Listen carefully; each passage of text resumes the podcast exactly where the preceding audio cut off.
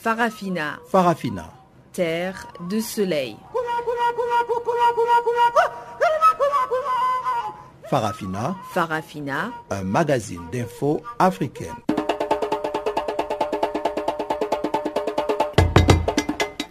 Présentation Pamela Kumba. Bonjour à tous et bienvenue à cette nouvelle édition de Farafina. La mise en onde est assurée par Tumelo Mokwena et voici les titres. Fin de la conférence des donateurs pour la Centrafrique, ils promettent 2,2 milliards de dollars américains pour relancer l'économie centrafricaine. Interpellation de plusieurs opposants jeudi à Djamena alors qu'ils avaient bravé l'interdiction de se réunir. Et puis dans cette édition, on suivra aussi une réaction de la société civile par rapport à la nomination de Sami Badibanga Ntita au poste de Premier ministre en République démocratique du Congo. Voilà donc pour les titres, on en parle tout de suite après le bulletin des informations de Guillaume Cabissoso.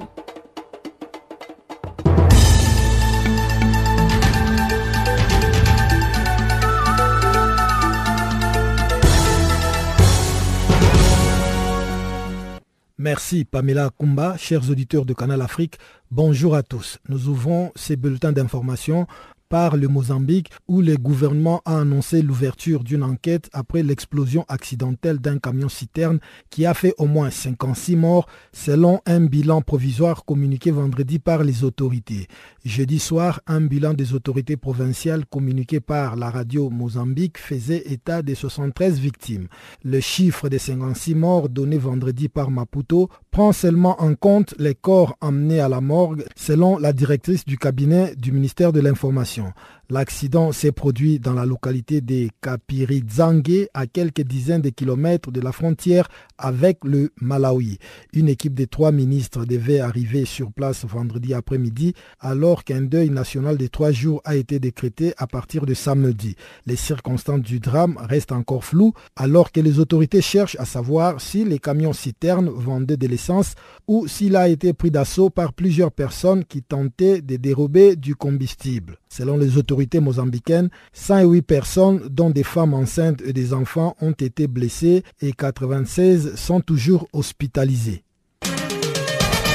Au Tchad, plusieurs opposants ont été interpellés jeudi en Djamina, la capitale, alors qu'ils avaient bravé la mesure du ministre de l'Intérieur interdisant leur meeting. Les incidents ont éclaté en fin d'après-midi quand les opposants ont voulu marcher vers le stade Abena après avoir tenu une réunion publique au siège du parti Union nationale pour le développement et les renouveaux du président Saleh Kabzabo. Le ministre de la Sécurité publique avait prévenu dès mercredi que le meeting de l'opposition était interdit. À travers ces meetings, l'opposition tchadienne entendait ainsi dénoncer la situation sociale qui est très catastrophique au Tchad.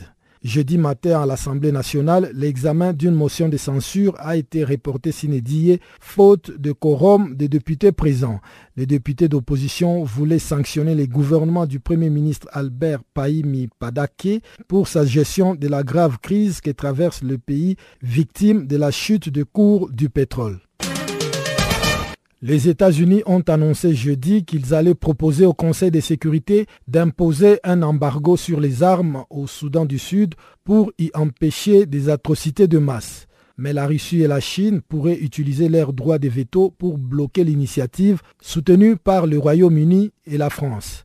L'ambassadrice américaine auprès des Nations Unies, Samantha Power, a souligné que le 13 000 casques bleus de la ministre n'avaient pas les moyens d'empêcher un génocide, comme l'a reconnu le secrétaire général de l'Organisation des Nations Unies Ban Ki-moon dans son dernier rapport. Selon le projet de résolution américain, l'embargo serait mis en place pour un an afin de prévenir la vente directe et indirecte ou les transferts vers le Soudan du Sud d'armes de tout type et d'équipements militaires. Pour sa part, l'ambassadeur du Soudan du Sud auprès des Nations Unies a jugé la proposition américaine totalement inacceptable puisque les autorités de Djouba font face à une rébellion armée et ne doivent donc pas être privées des moyens de se défendre, a-t-il conclu. En Égypte, le président Abdel Fattah al-Sisi a décidé d'accorder sa grâce à 82 prisonniers dont la plupart sont des étudiants. Ces derniers avaient été incarcérés pour leur participation à diverses manifestations. Parmi eux figure également le présentateur de télévision et chercheur Islam El-Baheri, condamné en décembre dernier à un an de prison pour blasphème. D'après la MENA, les libérations annoncées jeudi pourraient préfigurer d'autres décisions similaires. Depuis que l'armée égyptienne avait destitué Mohamed Morsi en juillet 2013, plus de 1400 manifestants islamistes ont été tués par les forces de sécurité, des dizaines de milliers ont été emprisonnés et des centaines condamnés à mort dans des procès de masse dénoncés par des ONG de défense des droits de l'homme. Enfin, un officier de l'ancienne armée rwandaise soupçonné de participation au génocide des Tutsis de 1994 a été extradé vers Kigali par le Canada. Le parquet général du Rwanda a annoncé que Jean-Claude Seyoboka est arrivé dans la nuit de jeudi à vendredi au Rwanda. Ancien sous-lieutenant des forces armées rwandaises, Seyoboka est accusé d'avoir participé au massacre des Tutsis réfugiés dans le bâtiment du Centre d'études de langues africaines à Kigali. Il était arrivé au Canada une année après les génocides et avait obtenu le statut de réfugié qui avait été révoqué par la suite. Un témoin devant le tribunal pénal international pour les Rwandais avait évoqué son implication présumée dans le meurtre de trois personnes à un barrage routier de Kigali pendant les génocides. Selon un communiqué du parquet, Seyo Boka, âgé de 50 ans, sera jugé pour génocide, extermination et meurtre constitutif des crimes contre l'humanité. Fin de ce bulletin d'information, je vous laisse avec Pamela Kumba pour la suite de nos programmes.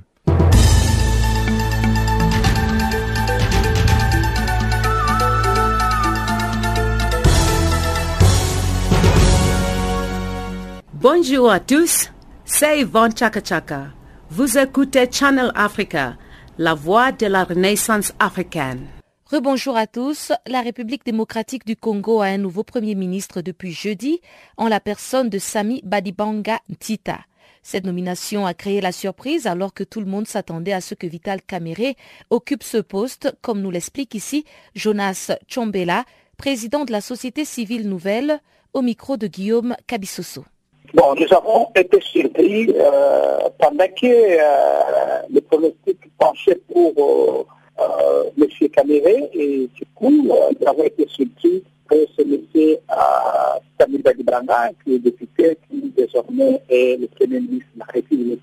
Mais comment nous réagissons à cette nomination? Trois choses se passent présentement dans la zone d'inquiétude.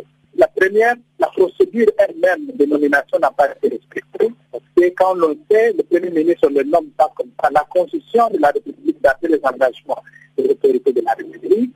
Il doit venir euh, de la majorité.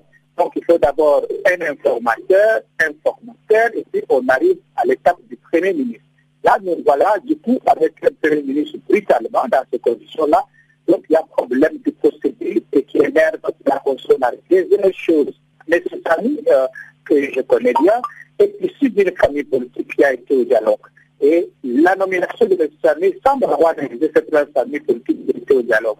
Comme on présentait M. Caméré et du on a M. Samy, nous sommes convaincus qu'il y aura des décisions et des actions à ce niveau-là.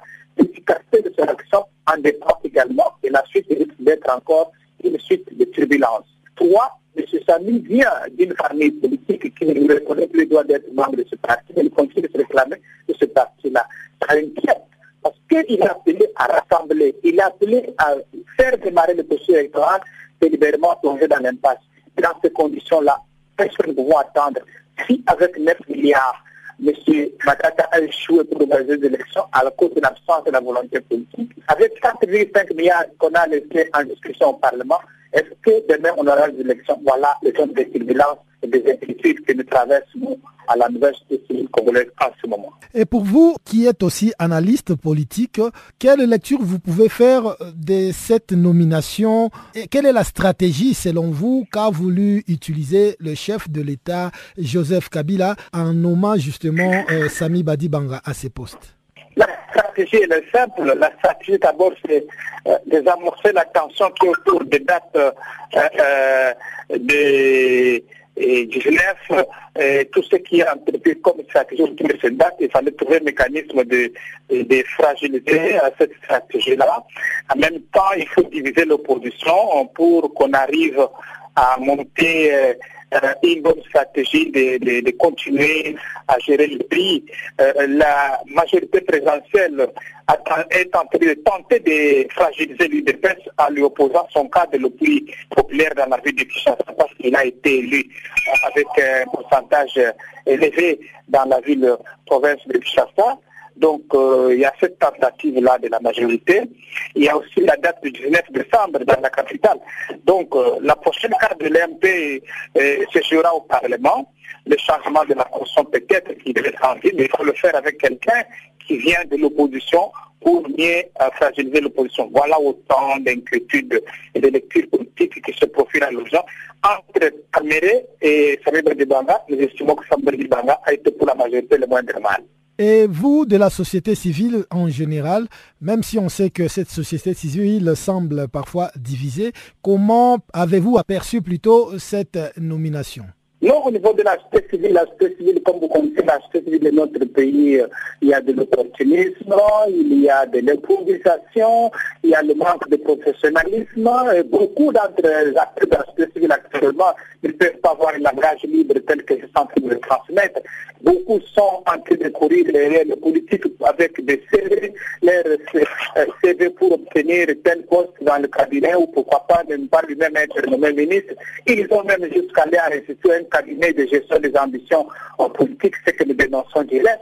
Le travail d'encadrement de la population est relégué au second plan. C'est finalement des acteurs politiques qui sont venus se réfugier encore en position pour récupérer certains postes à travers la société civile. Pour nous, euh, euh, nous resterons vigilants, citoyens, engagés pour la cause des opprimés qui à travers le pays. Et ça, nous ne laisserons pas le bras sur ce chemin-là. Processus électoral toujours en République démocratique du Congo, la Commission électorale nationale indépendante affirme que les opérations de révision du fichier électoral sont financées jusque-là par le gouvernement congolais. C'est le 31 juillet dernier que la CENI a lancé l'opération pilote dans la province Nord Ubangi. La mission des Nations Unies dans ce pays a indiqué que cette opération bénéficie de son soutien logistique et de son assistance technique. Depuis Kinshasa, voici la correspondance de Jean-Noël Bamouenzi. Depuis le lancement de l'opération en fin du mois de juillet dernier, la Commission électorale nationale indépendante qui a prévu enregistrer 835 418 électeurs en a déjà enregistré plus de 768 200, soit 93%. Une satisfaction pour la CENI qui envisage de se déployer dans 12 autres provinces.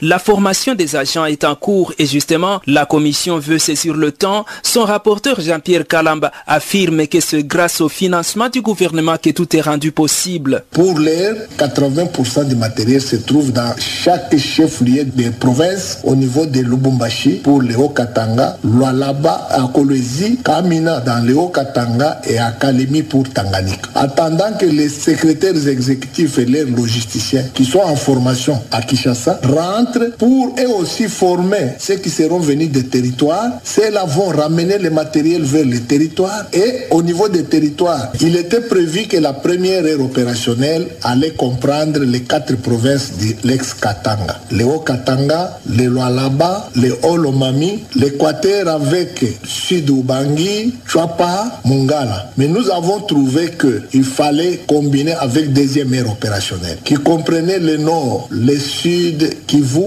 le Maniema et une des provinces du Katanga, la Tanganyika. Nous avons trouvé qu'il y a proximité entre Nord Kivu avec Ituri. C'est comme ça que nous avons aussi ramassé Ituri et nous faisons 12 provinces. Jusque-là, nous ne nous en plaignons pas parce que le fournisseur de 54 millions de cartes nous a déjà fourni. Celui de groupe électrogène nous a fourni plus de 50%. Celui des kits nous a fourni le deuxième lot de kits et à ce moment où je parle, les équipes sont à Laval en train d'assembler la dernière tranche de 12 000 machines. Ces fournisseurs, pour le faire, c'est parce qu'ils ont été payés et l'argent n'est pas venu d'ailleurs à ce stade, c'est venu avec le gouvernement. Pendant ce temps, la mission des Nations Unies ici en République démocratique du Congo a indiqué que les opérations de révision du fichier électoral en cours bénéficient de son soutien logistique et de son assistance technique.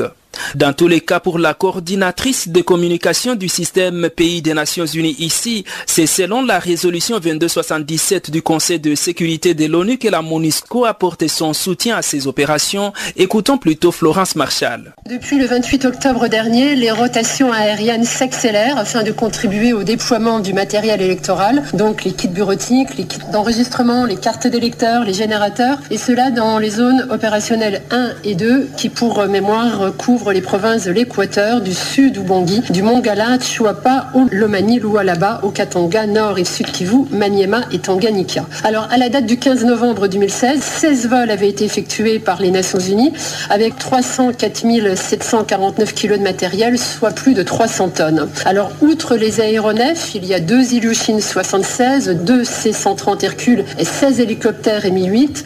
La MONUSCO met à la disposition de la CENI des entrepôts de stockage ainsi que des équipes et matériel de manutention pour les opérations aéroportuaires à la fois à Kinshasa et dans les provinces. Le soutien de l'Organisation des Nations Unies au processus électoral est décrit dans la résolution 2277 du Conseil de sécurité. Il s'agit notamment d'apporter une assistance technique et un soutien logistique aux opérations de révision du fichier électoral en cours. Il faut rappeler que dans son message sur l'état de la nation, le président Joseph Kabila a annoncé devant le Congrès que les élections auront lieu dans quelques mois, une fois l'opération de révision du fichier électoral clôturée.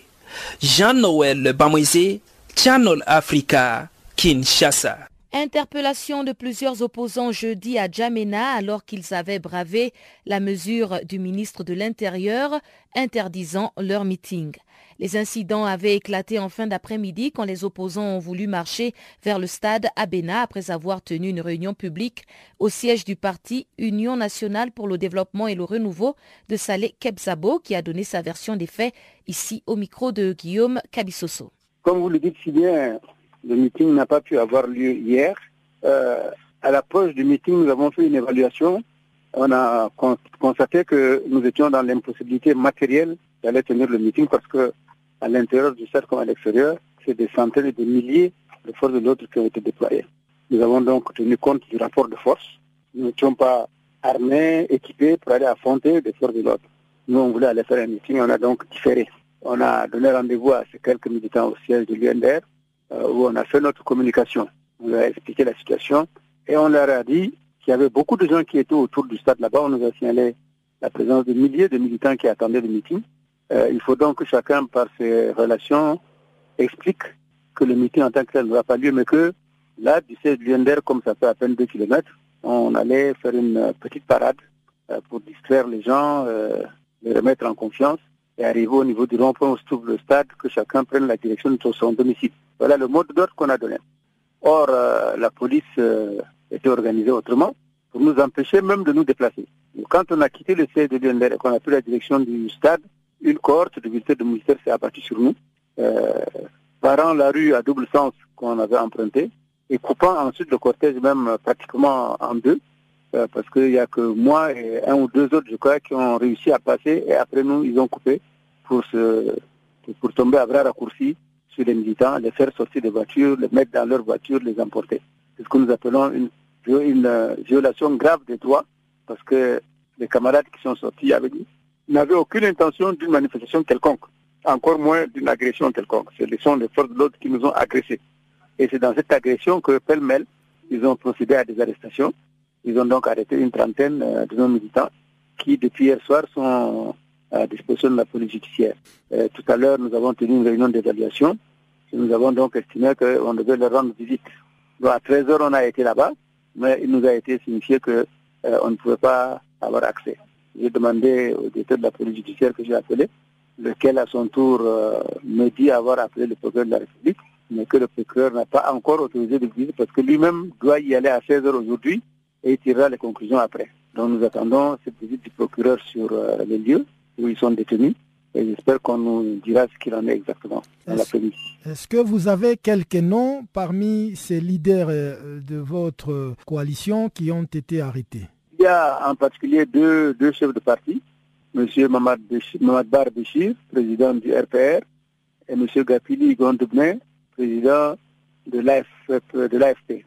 Ce sont deux jeunes chefs de parti qui étaient donc euh, apparemment dans le même véhicule ils ont été pris hier soir. il y a un autre chef de parti qui était préventivement arrêté autour de 14 heures au moment où il venait au siège de l'UNDR, mais ils l'ont gardé jusqu'à 19 heures, ils l'ont libéré. Donc on ne savait même pas qu'il était arrêté celui-là, c'est M. Moura, président du PPRD. pour le reste, vous avez le président des jeunes, Abdelaziz, de, l'UNDR de la région de Yamena, qui est arrêté aussi depuis hier, et quelques autres cadres de, de, de pratiquement tous les partis de la coalition FONAC, euh, le PLD, le, le, FLEP, le FR et autres font partie de, ceux qu'on a arrêtés. Ce les gens de, nos états-majors euh, arrêtés. Et du côté de la Libye, le quartier général des djihadistes à Kwakwar est tombé entre les mains du maréchal Khalifa Haftar. Ahmad Mesmari, porte-parole des forces commandées par le maréchal controversé Khalifa Haftar, a déclaré que tout le contrôle du secteur de Kwawarsha, à 10 km à l'ouest du centre de Benghazi, qui était un repère pour le groupe d'Ansar Asharia, proche d'Al-Qaïda et classé comme terroriste par l'ONU et les États-Unis, est donc retombé entre les mains des forces loyalistes.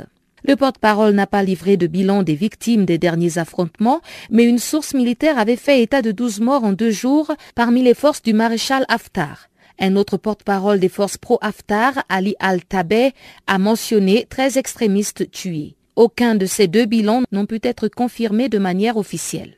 Les réactions n'ont pas tardé à pleuvoir. L'envoyé spécial des États-Unis en Libye, Jonathan Wiener, a salué sur son compte Twitter ce qu'il a qualifié de durs sacrifices endurés par l'armée nationale libyenne cette semaine dans des combats contre le terrorisme à Benghazi. C'est la première fois qu'une haute personnalité occidentale se prononce ouvertement en faveur des forces du maréchal Khalifa Haftar ce dernier étant encore contesté par le gouvernement d'union nationale et d'autres personnalités qui le considèrent comme un obstacle à la paix dans le pays. Par contre, il faut noter que plus de six mois après le lancement de l'opération militaire, baptisée Al-Bounia al-Marsou, en vue de récupérer la ville de Sirte à 450 km à l'est de Tripoli, la capitale, des mains du Daesh, les groupes du gouvernement d'union nationale peinent à venir à bout de ce groupuscule.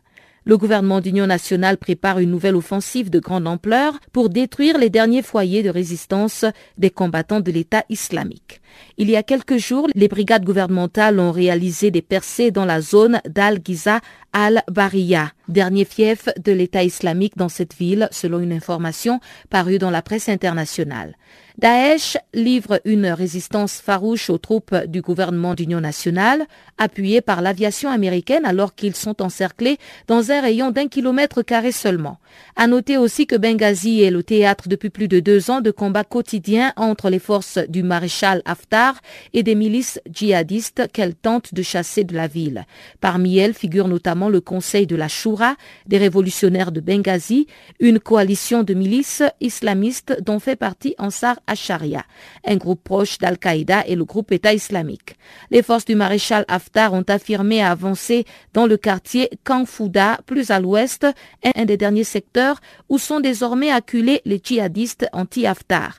Les forces du gouvernement d'union luttent contre le groupe État islamique dans la ville côtière de Sirte. La Libye, pays riche en pétrole d'Afrique du Nord, compte plusieurs groupes djihadistes actifs sur son territoire depuis la chute de Muammar Kadhafi en 2011. À cela s'ajoute le fait que les deux autorités rivales se disputent le pouvoir, un gouvernement d'union nationale issu d'un accord parrainé par l'ONU basé à Tripoli et reconnu par une grande partie de la communauté internationale et une autre autorité rivale dans l'Est que soutient le maréchal Khalifa Haftar. Ce dernier s'est autoproclamé chef de l'armée nationale libyenne.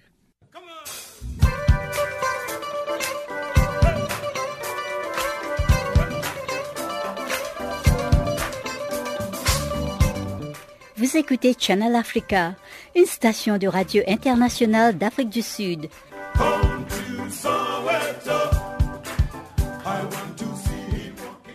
Et puis réaction en Guinée sur l'inculpation du colonel Issa Kamara, l'ex-commandant du camp militaire de Mali, et dit de ses hommes avaient commis des violences dans le nord du pays. Ils ont donc été inculpés. Le colonel Issa Kamara et ses acolytes ont été désarmés et placés sous contrôle judiciaire.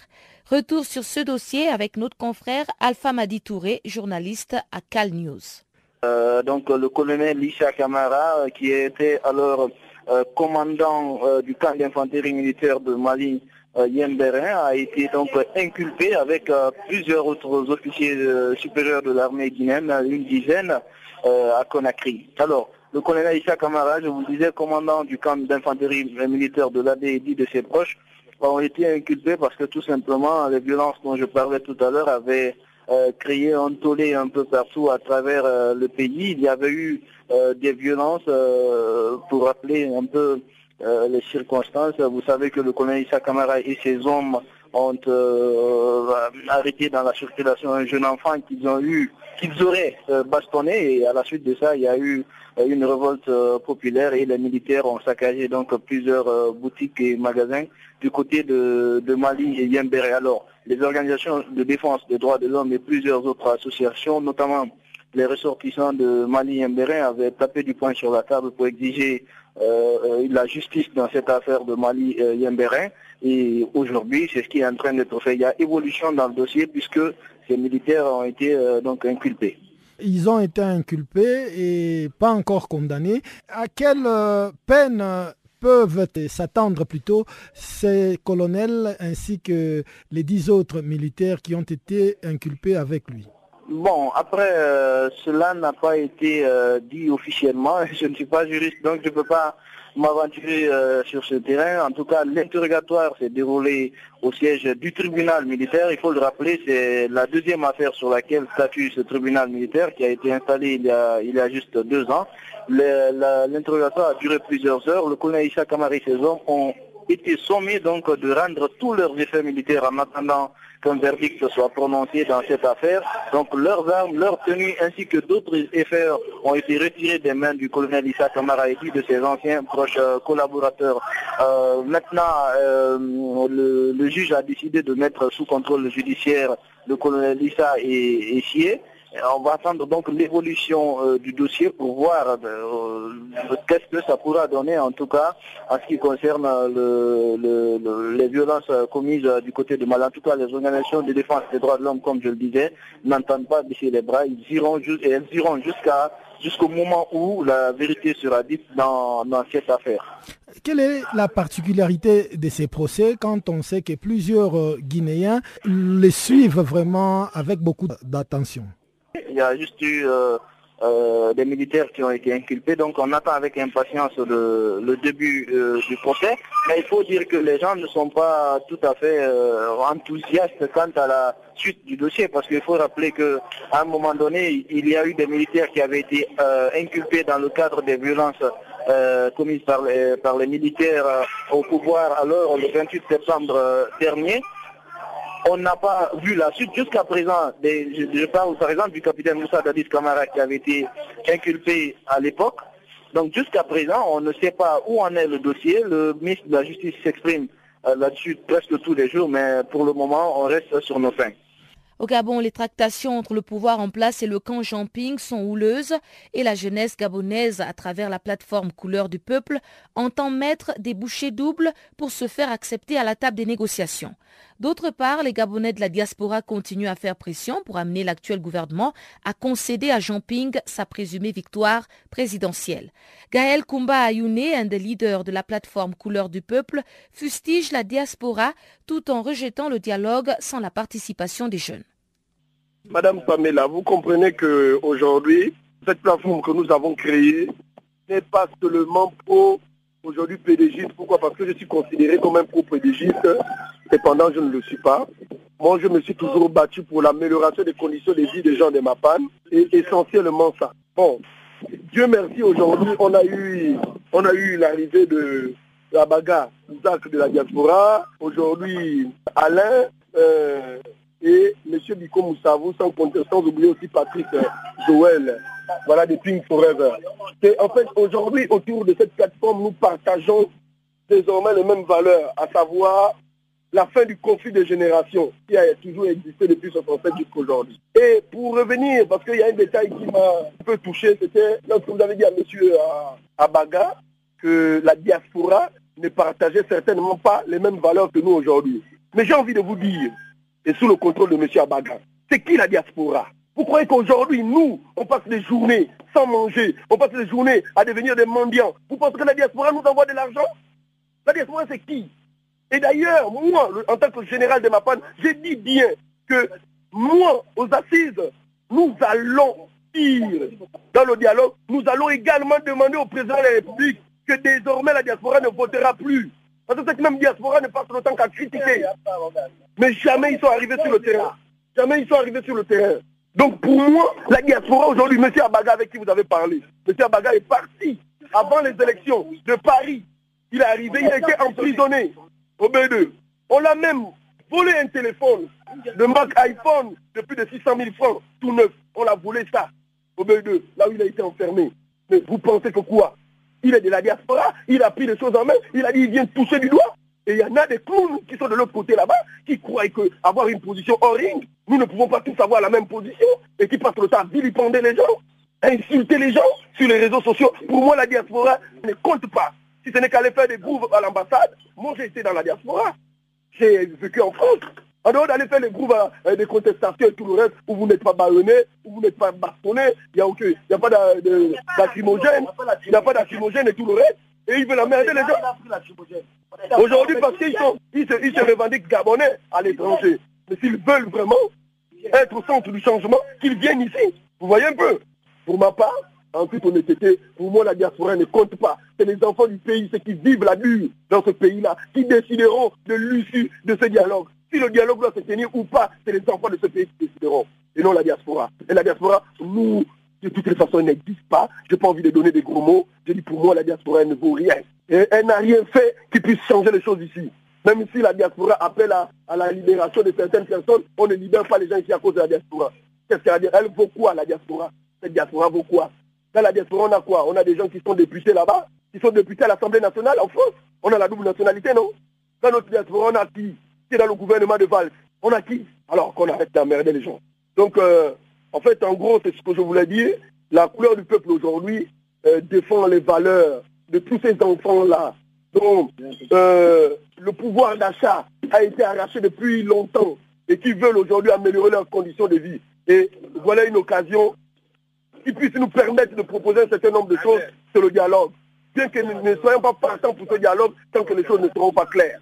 Mais nous disons, s'il y a dialogue, alors nous devons d'abord régler les préalables avant ce dialogue. Mais sinon, nous avons dit, ni le dialogue d'Ali, ni le dialogue de Ping n'aura lieu tant que les préalables ne seront pas réglés.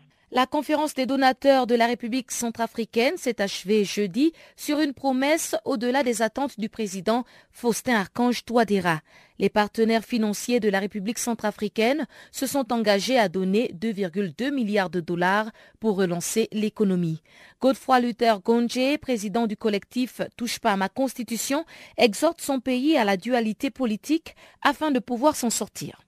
La souffrance du peuple centrafricain qui a été euh, qui a été sanctionné dernièrement par les élections, ça veut dire que moi, je suis en train de régner le courage du peuple centrafricain. Au-delà de ce que nous avons pu vivre comme histoire historique qui ont ravagé toutes les institutions de la République, le peuple centrafricain a été déterminant d'aller vers ce qu'on appelle les élections. Mais est-ce que les autorités aujourd'hui ont pu notamment regarder dans le rétroviseur de leur voiture de commandement en disant que est-ce que ce peuple vient de très loin et l'acte de bravoure qui a été posé par le peuple, est-ce que le peuple ne mérite pas ça aujourd'hui? Nous constatons dans le système aujourd'hui managérial, la médiocrité est au centre de gravité, le sens de clientélisme, l'impunité, la dame justice n'existe pas. Dès lors qu'on veut parler des institutions fortes, on devient l'ennemi de la République. Mais comment les bailleurs de fonds peuvent nous faire confiance jusqu'à ce point? C'est la question que l'on peut se poser. Et dès lors que l'on se pose cette question, je pense qu'on ne peut pas chercher les éléments de réponse. Les éléments de réponse existent. Il faut une cohésion sociale en transigeant vers ce qu'on appelle la justice et la bonne gouvernance en mettant un système managérial structurant et pérenne, efficace en place pour pallier à toute cette carence qui chapeaute le système politique centrafricaine. Alors, il se murmure euh, un remaniement ministériel imminent. Euh, vous pensez qu'il faudrait que la nouvelle équipe soit constituée de quel type de personnes afin de pouvoir ramener quand même euh, une certaine considération du gouvernement en place? Vous savez, j'ai eu cette occasion de faire des propositions citoyennes au président de la République quand il était de passage à Paris. J'ai posé la question de réduire l'effectif des membres du gouvernement et de mettre ce qu'on appelle les bêtes politiques. Aujourd'hui, la République centrafricaine a besoin de ce qu'on appelle cette dualité politique-là. J'entends pas dualité politique, les bêtes politiques et les technocrates avertis. Que nous cessons avec ce qu'on appelle la médiocrité et le sens élevé du clientélisme, nous arriverons à vers ce qu'on appelle le salut, comme je l'ai martelé dans mon discours en amont. Et voilà qui nous mène tout droit au bulletin économique de Chanceline Louraquois.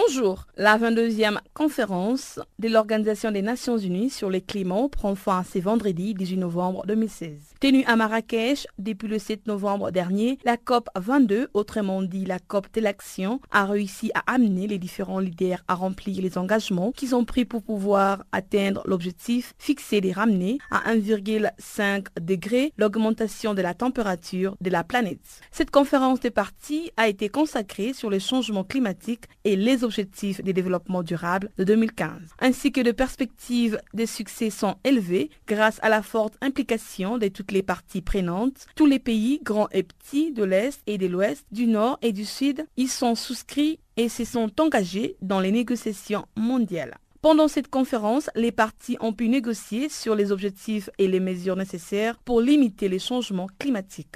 La réduction des émissions de gaz à effet de serre, la datation au changement climatique des pays en développement, les financements de l'atténuation ainsi que le transfert des technologies. Dans la perspective de relever les défis financiers liés aux engagements climatiques des États du continent, un réseau d'investisseurs africains a été lancé cette semaine en marge de la COP 22. C'était à l'initiative du groupe Caisse des dépôts et des gestions du Maroc, premier investisseur et institutionnel du Royaume signalant que c'est devant un parterre des personnalités africaines des premiers plans que les investisseurs institutionnels du continent ont décidé de se coaliser afin de lever des ressources supplémentaires pour appuyer les projets en faveur du climat en Afrique. Par ailleurs, les États membres devront également adhérer aux coalitions mondiales d'investisseurs telles que le principal et la responsabilité d'investissement ensuite de s'engager à apporter leur aide à l'identification des projets et leur soutien financier au programme d'investissement pour l'Afrique. Rappelons que le 4 novembre dernier, l'accord de Paris était officiellement entré en vigueur. C'est la preuve que la prise de conscience de l'enjeu climatique est réelle, notamment de la part de ses principaux émetteurs de gaz à effet de serre, les Américains et les Chinois, qui en ratifiant début du mois de septembre dernier ont incité d'autres pays à suivre.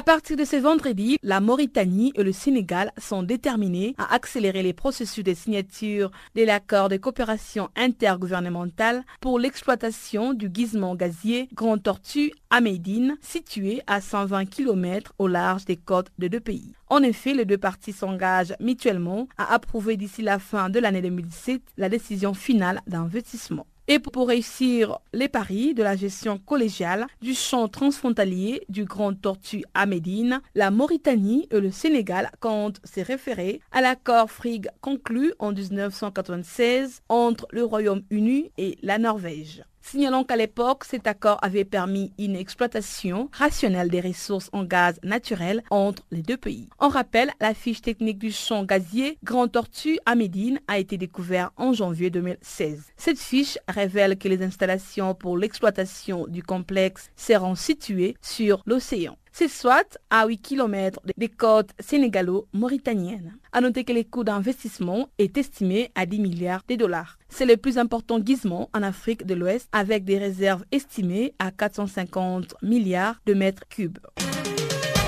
À l'instar des entreprises du groupe Lafarge Holcim, la cinquième édition des Awards de Lafarge Holcim a été lancée le jeudi pour la construction durable en Côte d'Ivoire. Cette cérémonie est organisée en partenariat avec l'Ordre des architectes de la Côte d'Ivoire. Elle aura lieu le lundi 28 novembre 2016 à la Maison des architectes située à Cocody. Organisée par la Fondation Lafarge Holcim pour la construction durable, les concours identifient les idées ayant le plus grand potentiel pour faire face aux défis afin d'aboutir à la construction durable avec l'excellence en architecture, en matière d'urbanisation croissante, tout en améliorant la qualité des vies.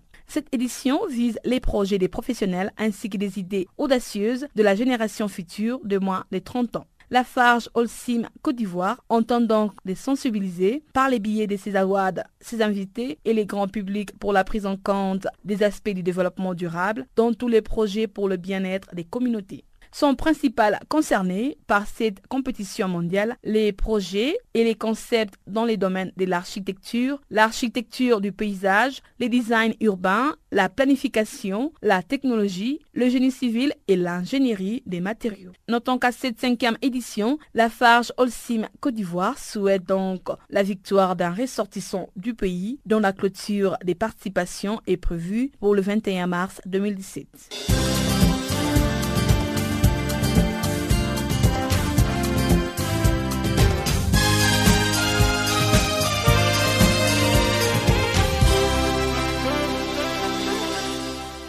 C'est ce jeudi 17 novembre que le NEPAD a tenu sa rencontre annuelle dénommée African Leader in Dialogue. Ce dîner-conférence s'est tenu à Mashlow Hotel à Santon, ici à Johannesburg, et a réuni autant de représentants diplomatiques que des hommes d'affaires venant du continent africain en particulier. Jacques Kouakou, qui était de la partie, a rencontré pour vous Madame Fatinti Hassan, coordinatrice en chef au bureau du responsable du programme pour les talents et l'emploi des jeunes du NEPAD. Elle revient ici sur le cadre de cette manifestation tout en réexpliquant les raisons qui ont présidé à la naissance du nouveau partenariat pour le développement de l'Afrique. Euh, chaque année, pour euh, faire le point avec euh, originellement les ambassadeurs, mais également le secteur privé, sur les avancées de la Fondation euh, dans son appui à l'avancée du, cadre du, NEPAD sur le continent. Hmm. Euh, je dois aussi euh, faire la distinction entre l'agence du NEPAD et la NEPAD Business Foundation, qui sont deux entités distinctes mais qui travaillent quand même ensemble sur des problématiques donc de portée continentale. Euh, et qui travaille à faire avancer euh, la vision du NEPAD sur le continent. Donc, euh, la NEPAD Business Foundation est un partenaire stratégique pour nous à l'agence du NEPAD et nous sommes très heureux d'être associés à cet événement de manière, régulière, de manière systématique. Et nous remercions donc la, le CEO, Lynette Chan, de toutes ses attentions. Maintenant, pour revenir euh, au, discours du docteur Mouillot, je pense que c'était euh, euh, c'était intéressant d'avoir sa perspective en tant que ancien du secteur privé, en tant qu'aussi ancien du, de, la Banque africaine de développement. Et surtout, je pense qu'il a été assez édifiant d'entendre un éclairage un peu décalé par rapport à ce qu'on peut entendre d'habitude. Euh, et, aussi de voir les parallèles qu'il peut faire avec euh, le potentiel de l'Afrique euh, en tant que en, tant que, continent, en tant que en tout cas en tant que, groupe de régions de, communautés économiques régionales. et donc faire ce parallèle entre ceci et ce qui a déjà été constaté dans d'autres régions du monde, notamment l'Europe. je pense que cela va vraiment dans le sens d'un des objectifs principaux euh, du NEPAD, qui est euh, de promouvoir l'intégration sous-régionale. Euh, il va être très difficile de trouver des, réponses à toutes les questions, à tous les défis que rencontrent les, États individuellement.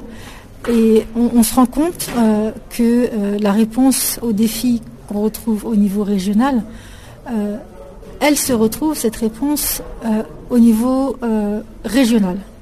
Donc les les, défis nationaux ont une réponse au niveau, euh, au niveau régional, pour peu qu'il y ait euh, la, volonté politique et euh, aussi la volonté d'entrer dans une démarche d'échange entre, les différents, entre les différents États.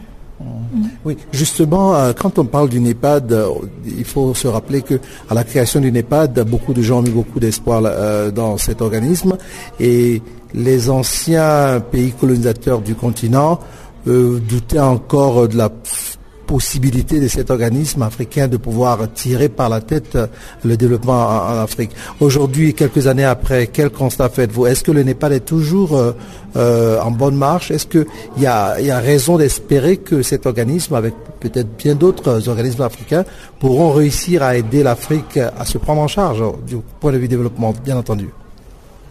Alors pour resituer un petit peu les choses, euh, la vision du NEPAD est née euh, après toute une période de ce qu'on appelait les, euh, notamment les plans d'ajustement structurel, euh, dont la démarche était d'avoir des partenaires au développement qui venaient expliquer aux États africains comment se développer. Donc c'était une démarche qui venait de l'extérieur et qui était un petit peu plaquée au, plan de développement, enfin aux, perspectives de développement des pays. Ces plans d'ajustement structurel ont été euh, implémentés avec euh, le succès euh, et, les échecs qu'on connaît. Et les, États africains ont vraiment voulu formuler d'eux-mêmes leur propre vision, en tout cas les États fondateurs, leur propre vision de développement de l'Afrique. Donc la, vision du NEPAD, c'est vraiment ce nouveau partenariat. Et quand on dit nouveau partenariat, c'est vraiment pour marquer la rupture. Donc même si ça fait aujourd'hui, euh, même si ça fait aujourd'hui euh, euh, plusieurs années, voilà, c'est toujours c'est toujours nouveau parce que ça marque la, rupture avec ce qu'on connaissait. Et toujours dans le cadre du African Leader in Dialogue du NEPAD, voici à présent M. Jean-Marie un homme d'affaires camerounais en ce moment à Johannesburg et qui a pris part à ce dîner. Il parle ici de l'importance des hommes d'affaires camerounais sur l'échiquier africain. Nous avons une diplomatie de présence, de participation et de rayonnement qui n'aime pas beaucoup les coups d'éclat. Euh, cela veut dire que euh, de manière euh, silencieuse, nous faisons ce qui est attendu de nous. Même si euh, nous n'en faisons pas une grande publicité. Cela ne veut pas dire que nous, sommes que nous soyons absents. Nous sommes là et nous jouons notre partition. Oui, la question est venue parce qu'en fait, on sait qu'il y a beaucoup d'hommes d'affaires camerounais qui sont très très bien vus en Europe, même aux États-Unis, mais sur le continent africain, peut-être que vous allez me contredire. Euh, ils sont là, certes, mais pas comme euh, peut-être on l'aurait souhaité par rapport à la capacité intellectuelle qu'on connaît à ce, à ce pays. Surtout que ce pays a les deux valeurs, les, deux langues, l'anglais et le français. Non, mais ça dépend encore une fois de plus, n'est-ce pas, euh, de l'angle d'attaque de chacun. Moi, je pense que lentement, mais sûrement, euh, le Cameroun et ses hommes d'affaires euh, font des percées en Afrique. Euh, encore que je vais vous dire que les apparences sont trompeuses. Les Camerounais sont présents, économiquement parlant, dans ce pays, l'Afrique du Sud. Donc, encore une fois, nous ne faisons pas beaucoup de tapage. Mais cela ne veut nullement dire que nous sommes absents. Au contraire. Voilà pour ce qui est de la partie affairs, mais avant de nous quitter, retrouvez encore une fois Chanceline Louraquois avec le bulletin des sports.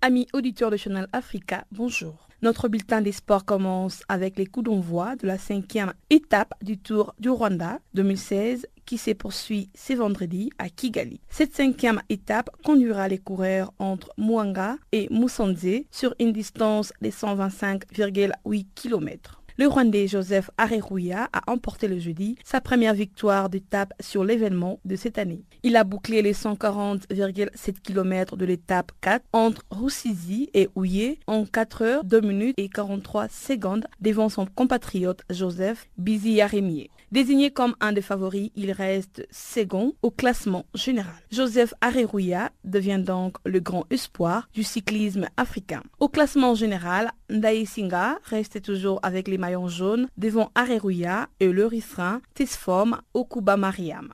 On rappelle, Joseph Areruya avait endossé en début de cette semaine le maillot jaune après la première étape du Tour du Rwanda 2016. Les autorités camerounaises comptent renforcer à partir de ce vendredi la présence policière lors de la Coupe d'Afrique des Nations de football féminine qui se déroule à Yaoundé du 19 novembre au 3 décembre 2016. C'est un match comptant pour la dixième édition de la Cannes féminine de football. C'est vendredi, le Cameroun, l'Égypte, l'Afrique du Sud et le Zimbabwe s'entraîneront à Yaoundé. Ensuite, le Mali et le Nigeria se retrouveront le samedi 19 novembre à Limbé. Au total, près de 3000 policiers sont appelés à renforcer la sécurité dans les villes de Yaoundé et Limbé où se joueront les matchs. À noter que 5 équipes, 41 membres de la CAF et 16 arbitres ainsi que leurs assistants sont déjà dans la capitale camerounaise. La Fédération sénégalaise de football a demandé le jeudi à la Confédération africaine de football et à la FIFA d'ouvrir des enquêtes sur l'arbitrage du match joué par le Sénégal contre l'Afrique du Sud le 12 novembre dernier. Au cours de ces matchs disputés en terre sud-africaine, les Lions du Sénégal avaient été battus par deux buts à un. Un match comptant pour la deuxième journée des éliminatoires de la Coupe du Monde 2018 en Russie. D'après la source, la Fédération sénégalaise de football a dénoncé les manques flagrants d'impartialité de l'arbitre ghanéen Joseph Lamptey. À travers une lettre adressée à la FIFA et à la CAF cette semaine, la Fédération sénégalaise de football les a invités à ouvrir toute enquête nécessaire pour apporter la lumière sur ces agissements lors de ces matchs. Le texte dénonce des décisions d'arbitrage tendancieuses, voire scandaleuses au profit de l'équipe haute, l'Afrique du Sud. En outre, la Fédération sénégalaise de football indique que l'arbitrage a entraîné des conséquences directes sur le score final du match et l'affaiblissement de leur position dans les classements pour la qualification à la Coupe du Monde. Parmi les griefs signalés par le Sénégal figure notamment un penalty pour une prétendue faute de main totalement inexistante du défenseur Khalidou Koulibaly de la sélection sénégalaise. À noter que l'arbitrage du match Afrique du Sud contre le Sénégal a été dénoncé même en Afrique du Sud.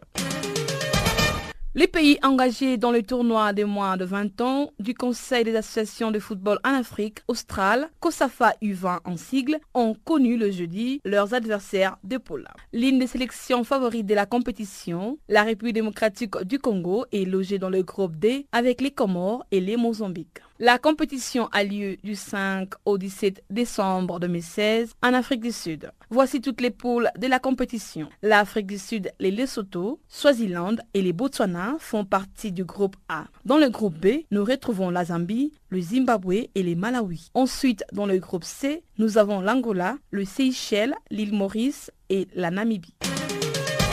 Le Ghana a laissé filer sa chance le jeudi lors de son deuxième match contre la France. C'est un match comptant pour le mondial de moins de 20 ans féminine. Le Black Princess ont fait match nul contre le Bluet, deux buts partout alors qu'elles avaient l'avantage jusqu'à la dernière minute de la rencontre. Et pourtant, le Ghana a mal débuté la rencontre en encaissant un but à la 30e minute. Avant la fin de la mi-temps, les Ghanéennes ont quand même pu égaliser, signalant que les Ghanéennes ont eu l'avantage d'alourdir les scores suite à un penalty. Au classement général, les Ghana comptent un point et la France deux points. Les États-Unis comptent également un point et la Nouvelle-Zélande trois points. Signalant que le Ghana doit battre les États-Unis le lundi 21 novembre prochain pour une qualification au tour suivant.